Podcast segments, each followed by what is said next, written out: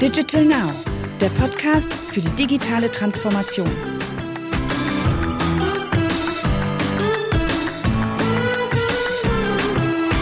Herzlich willkommen zu einer neuen Episode unseres Valentic Podcasts Digital Now. Heute widmen wir uns dem Thema Process Mining. Dazu trifft unsere Moderatorin Nadine Dörfler auf die beiden Process Mining Experten Ying Tao Hu und Frank Franzlik. Die drei klären auf, was ist Process Mining, wo wird es angewendet und wie funktioniert es. Sie stellen passende Nutzerszenarien und Best Practices vor. Dabei beleuchtet Frank das Thema aus Business-Sicht und Ying Tao bringt die Perspektive der Technikerin ein. Nicht nur die klugen Antworten der beiden machen diese Episode besonders hörenswert, auch der ein oder andere Seitenhieb Technik versus Beratung könnte Kennerinnen und Kenner der beiden Lager zum Schmunzeln bringen. Viel Spaß beim Hören!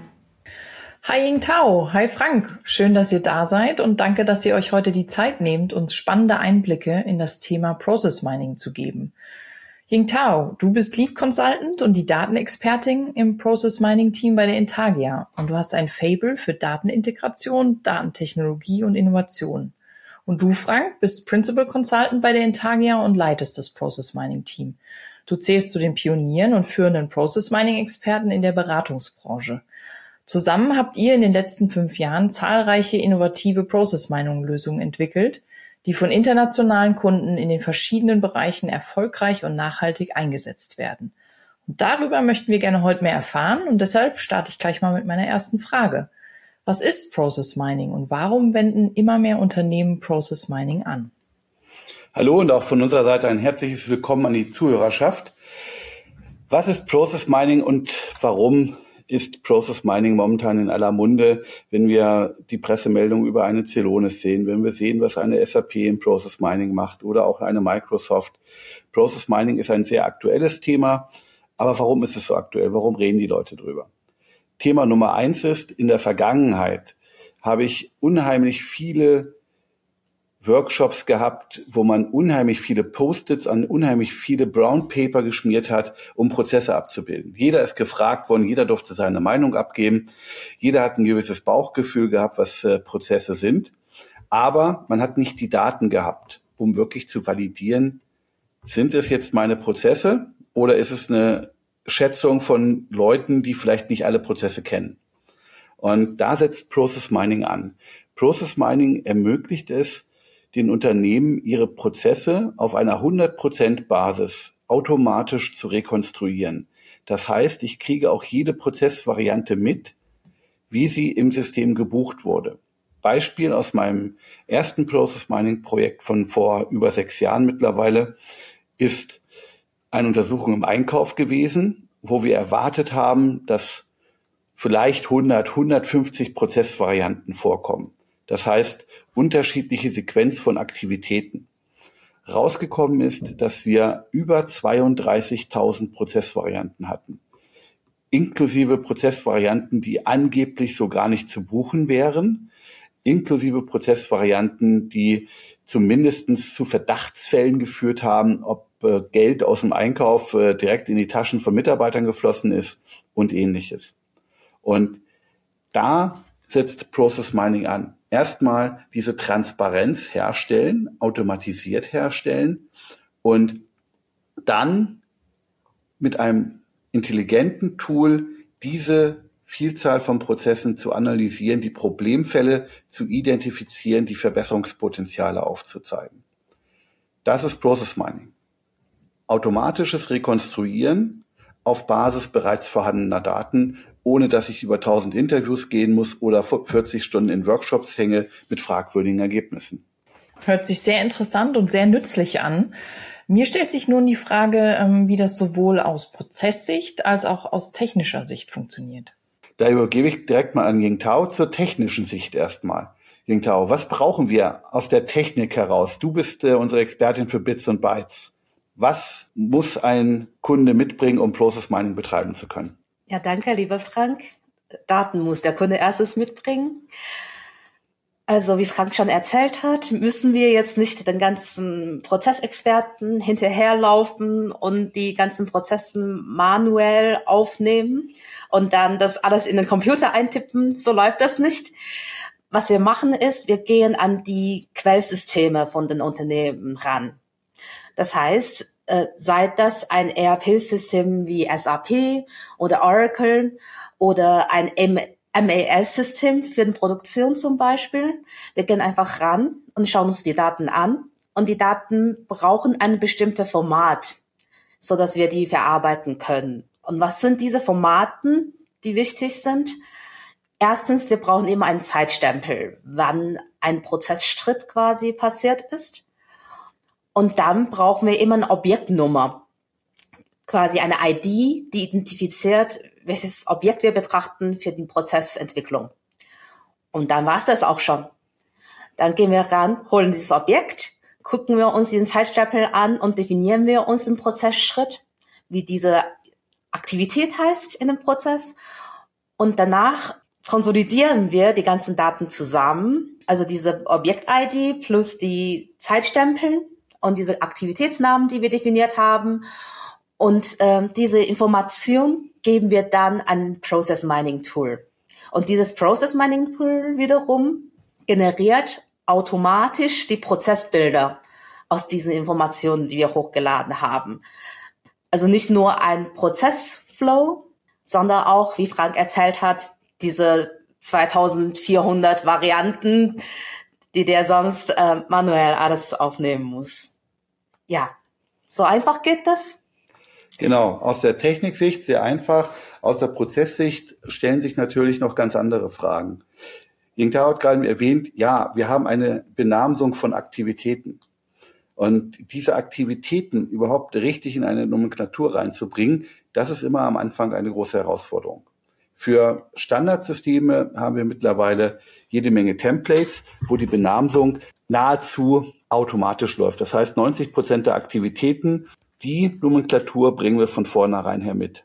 Dass wir auch vor allen Dingen prozessübergreifend die richtigen Aktivitäten benennen und auch analysieren können. Und das Prozessübergreifende, das Integrierende, das ist ein Thema, was in jedem Prozessanalyse, jedem Business Process Management Projekt ganz, ganz vorne steht. Das heißt, ich will nicht nur in die einzelnen Silos reinschauen, Einkauf, Logistik, Accounts Payables, Buchhaltung, sondern ich will wirklich wissen, wie läuft mein Prozess über diese unterschiedlichen Silos hinweg. Und da haben wir in der Vergangenheit in Prozessen wie Engineering Change enorm viel Wert heben können. Dass wir eine Brücke gebaut haben von einer Problemmeldung aus der QM in das Design, ins Engineering rein, vom Engineering in die Produktion, in den Einkauf bis hin zur Freigabe von Prototypen. Dass wir dort einen Prozess wirklich end-to-end -end zeigen können, wo wir dann auch zeigen konnten, wer ist auf wen angewiesen und wo geht uns Zeit verloren diese integrierende Sicht in den Prozessen, sei es in der Supply Chain. Ja, denken wir jetzt zum Beispiel an das äh, neue Lieferketten-Sorgfaltspflichtgesetz, was ab äh, nächsten Jahr für alle Unternehmen verpflichtend ist. Ohne diese übergreifende Darstellung komme ich den legalen Anforderungen nicht mehr nach. Da kann ich entweder sehr viele Interviews führen und sehr viele PowerPoints machen oder aber mittels Process Mining sofort verfügbare Analysen fahren, um dann meinen Anforderungen nachzukommen. Ja, hier Frank hat ziemlich viele Sachen versprochen, wie wir diese, wie soll ich sagen, diese getrennte Sicht über die Zero-Prozesse ja, beseitigen können. Allerdings eine kleine Anmerkung von der Technikerin. Also das passiert alles nicht automatisch. Also Process Mining ist keine Magie.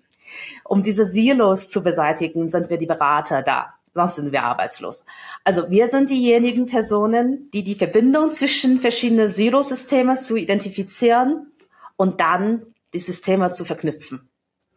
Und da sind wir vom Team auch so aufgestellt, dass wir nicht nur die Technik beherrschen, die Bits und Bytes, die APIs, äh, RPAs und was auch immer da äh, eine Rolle spielt oder in Python, SQL äh, programmieren können, sondern wo wir auch bei uns im Team die Leute haben, die teilweise seit äh, Jahrzehnten mittlerweile zum Beispiel in der Logistik unterwegs sind, die die Erfahrung haben, die wissen, was in den Prozessen stattfindet, die dann auch validieren können, ob das, was aus dem System rauskommt, wirklich auch der Realität entspricht. Jetzt stelle ich mir vor, ich bin eine erfolgreiche Projektleiterin und habe aber keinen Überblick über all meine Prozesse. Jetzt hast du ja gerade schon schön beschrieben, ähm, was, was der Benefit für mich sein könnte. Ähm, aber nochmal im Detail, was bietet mir als erfolgreiche Projektleiterin der Benefit von Process Mining? Dann nehme ich den Ball gleich mal auf. Das erste, was du jetzt in Projekten machst, du hast ja immer einen Sollzustand wo will ich mit meinem Unternehmen stehen, was Digitalisierung angeht? Wo will ich überall RPA machen? Wo will ich meine Prozesse schneller, stabiler, hochwertiger machen? Und dann hast du einen Ist-Zustand, der, den keiner so genau kennt, der so ein bisschen in der Grauzone ist. Und eine ganz, ganz große Anwendung von Process Mining besteht darin, das soll mit dem Ist abzugleichen und die Distanz soll und ist zu bestimmen, um dann auch sagen zu können im Projekt, wo habe ich meinen Aufwand? Ja, ist mein Aufwand beispielsweise ähm, im Sollprozess, dass ich meine Freigabeschleifen runterbringen muss. Das heißt, da habe ich dann sehr viel Change Management. Ist mein Sollzustand dadurch gekennzeichnet, dass ich mehr Digitalisierung reinbringen will in den Prozess? Das heißt, muss ich Bots programmieren? Ist da eher mein Aufwand? Oder ist es mein Aufwand, das System komplett neu aufzusetzen oder mehrere Systeme in ein System zu integrieren. Da kommt es immer auf soll und ist dann. Andere Anwendung ist zum Beispiel, wenn ich mir vorstelle, zwei Unternehmen sollen verbunden werden. Ich habe zwei Unternehmen mit verschiedenen Prozessen und da muss ich wissen, im neuen Unternehmen, welcher Prozess ist mein Sollprozess? Ist es Unternehmen eins? Ist es Unternehmen zwei? Und da kommt es im Detail drauf an, dass zum Beispiel Unternehmen 1 in bestimmten Prozessen in der Buchhaltung viel effizienter und effektiver ist als Unternehmen 2. Unternehmen 2 ist aber sehr viel effektiver, wenn es um Vertriebsprozesse geht. Und dass ich dort den richtigen Mix bilde, und das kann ich nur, wenn ich die Transparenz in den Prozessen habe.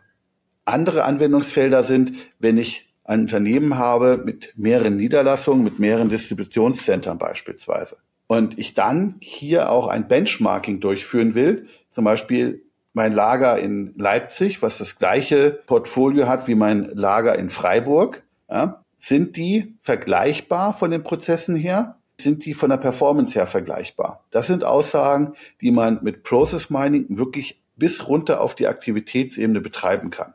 Und last but not least, wenn wir uns momentan die Themen aus dem Feld SAP-Transformation angucken, ich gehe von einem eingeschwungenen ECC-System in ein neues S4HANA-System rein. Dort auch wiederum die Frage, wie viel Aufwand habe ich? Was bedeutet es unter Umständen, aus einem Brownfield einen Greenfield-Approach zu machen? Mache ich nur eine Systemkopie oder muss ich komplett neu aufsetzen? Dann auch hier wieder, ich habe Ist-Prozesse und ich habe einen Soll-Prozess.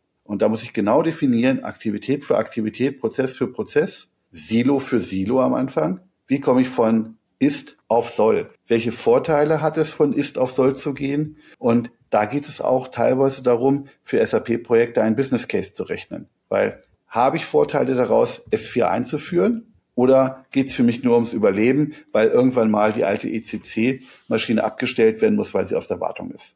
Das sind so typische Benefits, die wir sehen. Nadine, beantwortet das deine Frage? Ja, absolut. Vielen Dank. Du hast jetzt ähm, ganz toll verschiedene Szenarien dargestellt. Kannst du uns denn so eine grobe Hausnummer nennen, was die Projektdauer angeht und ähm, welche Voraussetzungen muss ich erfüllen? Da übergebe ich am besten an Ying Tao, weil sie als äh, Technikerin am genauesten weiß, wie unsere Projekte ablaufen und auch als verantwortliche Projektleiterin bei unserem größten Projekt hier umfangreichste Erfahrung hat. King Tao, was würdest du sagen?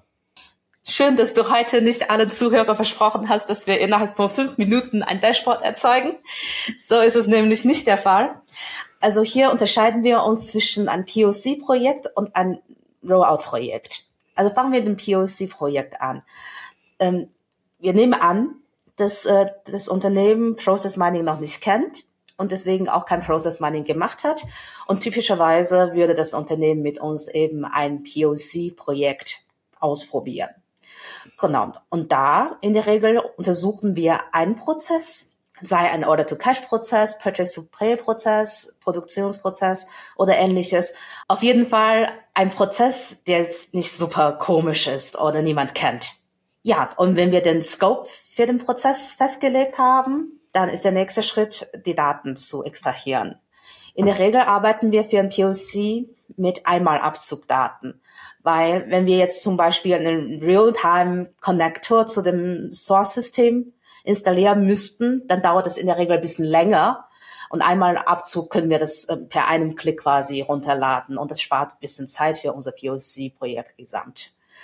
Genau. Und nachdem wir die Daten bekommen haben, was wir normalerweise für ähm, ein, zwei Wochen annehmen, dass die IT die Daten quasi herspielt, können wir mit unseren Datenmodellierung starten. Also dieser Schritt, wie vorhin erwähnt, die Definition von Zeitstempel, Objekt-ID und auch ähm, Aktivitätsschritte. Und dieser Transformationsschritt, der dauert in der Regel am längsten von dem gesamten Projekt, sagen wir mal zwischen drei und vier Wochen. Hm, es kommt immer darauf an, wie komplex dieser Prozess ist und wie standardisiert die Daten aussehen. Sagen wir mal, wir arbeiten mit einem Standard-SAP-System, wo die ganzen Tabellen hochstandardisiert existieren und die wir auch schon seit mehreren Jahren kennen. Und da können wir unseren Best Practice in dem gesamten Transformationsprozess verwenden, quasi so eine Art Vorlage für die Datentransformation. Und in diesem Fall dauert es kürzer, also ungefähr ein bis zwei Wochen statt drei bis vier Wochen. Und das heißt, nach zwei Wochen haben wir ein Datenformat, also so ein so, sogenanntes Event-Log, das wir in Process Mining Tool hochladen können und dann damit auch Dashboards bauen können. Aber wenn wir jetzt über ein System sprechen, das wir nicht gut kennen und auch ziemlich ähm, maßgeschneidert gemacht wurde von der Unternehmens-IT, dann müssen wir mehr Zeit investieren, um die Systeme besser zu verstehen, also um die Tabellen und auch die Tabellenstruktur besser zu verstehen. Und äh, eben in diesem Fall reden wir von drei bis vier Wochen. Heißt das, dass wir auch mit alten Mainframe-Systemen, mit alten AS400-Systemen umgehen können, die noch niemals ein SAP gesehen haben? Ja, Frank, das können wir auch machen. Ähm, und wir haben tatsächlich in den letzten Jahren auch ein ganz gutes Beispiel mit einem großen deutschen Autohersteller gehabt, wo verschiedene IT-Systeme im Einsatz war, sowohl alte Systeme von den 70er, 80er Jahren, äh, als auch die neuesten Systeme in der Cloud Data Hub. Und da haben wir geschafft, eben durch äh, diese Kombination von diesen Daten die alte Systeme und die neuen Systeme zusammen zu verknüpfen, so dass wir eine End-to-End-Sicht darstellen konnten. Ja, und nachdem wir jetzt die ganzen Daten transformiert haben und die auch hochgeladen haben in dieses äh, Process Mining Tool, können wir im Anschluss dann Dashboards bauen. Und Dashboards bauen wir in der Regel zusammen mit dem Business User, die uns dann ihre Bedürfnisse erzählen und wir bauen dann quasi Dashboards mit sehr tollen Stories und zum Schluss natürlich wollen wir nicht nur bunte Bilder zeigen, wir wollen natürlich auch einen Sinn hinter dieser ganzen Geschichte bringen das heißt, wir machen da mit dem Business User auch quasi sogenannte Value Generation Session, wo auch wirklich die Einsparungspotenziale oder Optimierungspotenziale alles ähm, konsolidiert auf eine Präsentation geschrieben werden und ähm, die dann quasi zu Management und C-Level gebracht werden können, um weitere Verbesserungsschritte auszurollen. Genau, das war quasi das Konzept zu dem POC und das läuft in der Regel zwischen ein und zwei Monaten ab. Und der nächste Schritt wäre natürlich, wir haben mit dem Unternehmen das Verfahren komplett durchgespielt und dem Unternehmen gefällt das, was wir machen. Dann reden wir jetzt über ein Rollout-Projekt. Im Rollout-Projekt machen wir quasi Phase für Phase, Prozess für Prozess die Implementierung vom Process Mining. Standardmäßig kann man das sich so fast vorstellen, als würden wir mehrere kleine POCs hintereinander machen, indem wir zum Beispiel zu einer Abteilung gehen, den Prozess von der Abteilung machen und dann als nächste Phase quasi zu der nächsten Abteilung und so weiter und so fort. Da haben wir mehrere Streams, die wir parallel ausrollen. Ja, und Frank als unser Agile Master im Team, der hat bestimmt hier was Gutes zu erzählen. Ja, was äh, bei unseren Projekten extrem wichtig ist, dass wir sehr schnell Feedback vom Kunden bekommen und dann während der einzelnen Projektphasen den Kunden auch sehr schnell zeigen können, was ist Process Mining, was sind die Zwischenergebnisse, dass wir uns das Feedback holen und dann auch agil anpassen. Das heißt, äh, wenn wir diese Projekte machen, dann arbeiten wir in Sprints zwischen ein bis zwei Wochen und pro Sprint haben wir immer diese Feedback-Phasen drin, dass wir zum einen vielleicht noch neue Überlegungen mit aufnehmen können, neue Anforderungen mit in die Dashboards einarbeiten oder aber auch sagen, wir brauchen zusätzliche Daten, wir haben zu viel Daten, wir haben zu wenig Daten, wir müssen diese Daten anders validieren. Dadurch können wir zum einen garantieren, dass das Projekt erfolgreich ist, zum anderen aber auch, dass wir unser Know-how an die Kunden weitergeben, dass der Kunde sehr schnell versteht, was ist Process Mining und wie er dann auch selber in die Process Mining Dashboards einsteigen kann und selber analysieren kann. Das heißt, wir wollen nicht Process Mining als eine Black Box betreiben, sondern wir wollen Process Mining als ein Tool implementieren, was dem Unternehmen kontinuierlich Nutzen bringt und was das Unternehmen auch selber betreiben kann. Das heißt, wir haben im Moment Kunden, wenn man dort äh, in die einzelnen Abteilungen reingeht, wundert man sich, wie oft eine Process Mining Anwendung offen ist, gerade morgens. Und äh, bei einem unserer Kunden haben wir den Entwicklungsprozess implementiert und dort wird jeden Morgen nachgeguckt, wo sind meine einzelnen Änderungsmeldungen, wo sind meine Change Requests und laufen die momentan irgendwo ins Leere. Beispielsweise ein Ingenieur guckt nach, hat der Einkauf jetzt die Anforderung übernommen, um die Batterien XY zu bestellen? Ist da bereits die Rückmeldung drin? Geht das da weiter? Hat die Produktion bereits ähm, den Prototypen eingeplant.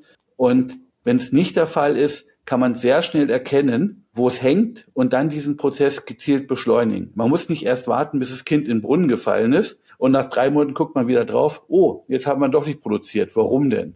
Sondern man kann sagen, am nächsten Tag, wenn ich meinen äh, Change Request geschrieben habe, haben Einkauf, haben Produktion, haben QM dieses Thema aufgenommen. Ist es in Arbeit, geht es voran.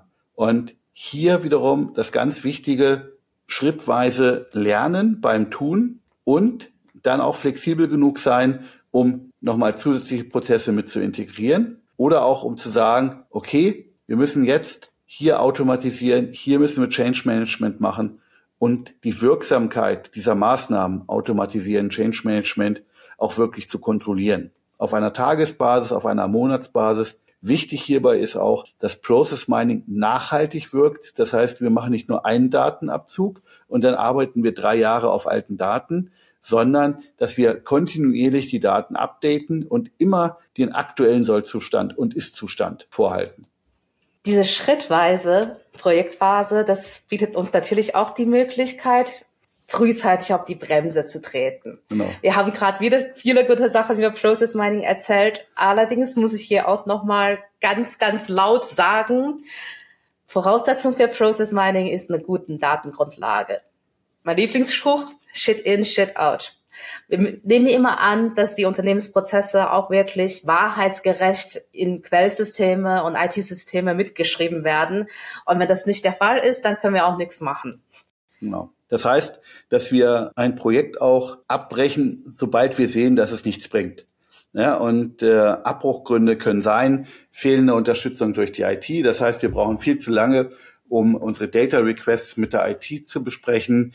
Abbruchgründe können sein, dass die Daten stockfalsch sind, shit in, shit out. Aber wir können es sehr früh feststellen. Wir müssen nicht erst über sechs Monate das Projekt fahren, um dann am Ende zu sagen, oh, Entschuldigung, lieber Kunde, die Daten haben nicht gepasst, sondern wir sagen das nach zwei bis drei Wochen, dass es nicht weitergeht. Das hat äh, mir einen sehr, sehr guten Einblick gegeben. Vielen Dank. Ähm, jetzt stellt sich mir noch eine letzte Frage. Seid ihr denn in bestimmten Branchen unterwegs, darauf spezialisiert? Ähm, zum Beispiel in welcher Branche sind denn eure bisherigen Kunden? Interessanterweise hat jeder bei uns im Team so ein spezielles Steckenpferd. Ja, wir haben äh, Kollegen, die sind jetzt lange äh, im Bereich Versicherung und Finanzen unterwegs gewesen. Wir haben Kollegen, die sind auf Bauindustrie spezialisiert. Wir haben Kollegen, die sind im Pharma- und Chemiebereich. Und dann haben wir noch mich als alten Motorhead, der am liebsten in äh, Fertigungsstraßen von Automobilunternehmen rumspringt. Und überall dort konnten wir sehen, dass wir viele gleichartige Anforderungen haben. Ja, sei es in der Chemie, sei es im Pharmabereich, sei es im Automotive-Bereich, wo wir mittels Transparenz in der Produktion endlich mal wissen, wo sind die einzelnen Chargen produziert worden? Ja, wo hängt die Erstellung von Fertigungsaufträgen? Wo habe ich zu viele Wechsel in der Vertriebsplanung? Diese Sachen werden mit Process Mining transparent und das sind Themen, die generell für alle Industrien gelten. Dann wiederum habe ich spezielle Fragestellungen, beispielsweise im Finanzbereich das Thema Know Your Customer, im Automobilbereich das Thema, wie schnell stelle ich Probleme ab in der Mechanik, in der Elektrik, im Cockpit, in der Ausstattung. 80 Prozent der Fälle, die wir gesehen haben, lassen sich generell über alle Branchen anwenden. Da haben wir die entsprechenden Templates für fertig. Sei es Lebensmittelbranche, wo wir jetzt gerade ein Projekt starten, sei es ähm, das Thema Life Science. Überall habe ich Themen aus dem Vertrieb, habe ich Themen aus der Logistik, habe ich Themen aus dem Einkauf, die sehr, sehr ähnlich sind. Aber immer mit der Option, auch speziell für ein Unternehmen, speziell für eine Industrie äh, Use Cases zu entwickeln. Hört sich sehr spannend an und hört sich an, als könnte man wirklich äh, eine Komplexität vereinfachen und vor allem effizient arbeiten. Ganz lieben Dank, liebe Tao und lieber Frank, ähm, für diese spannenden Einblicke.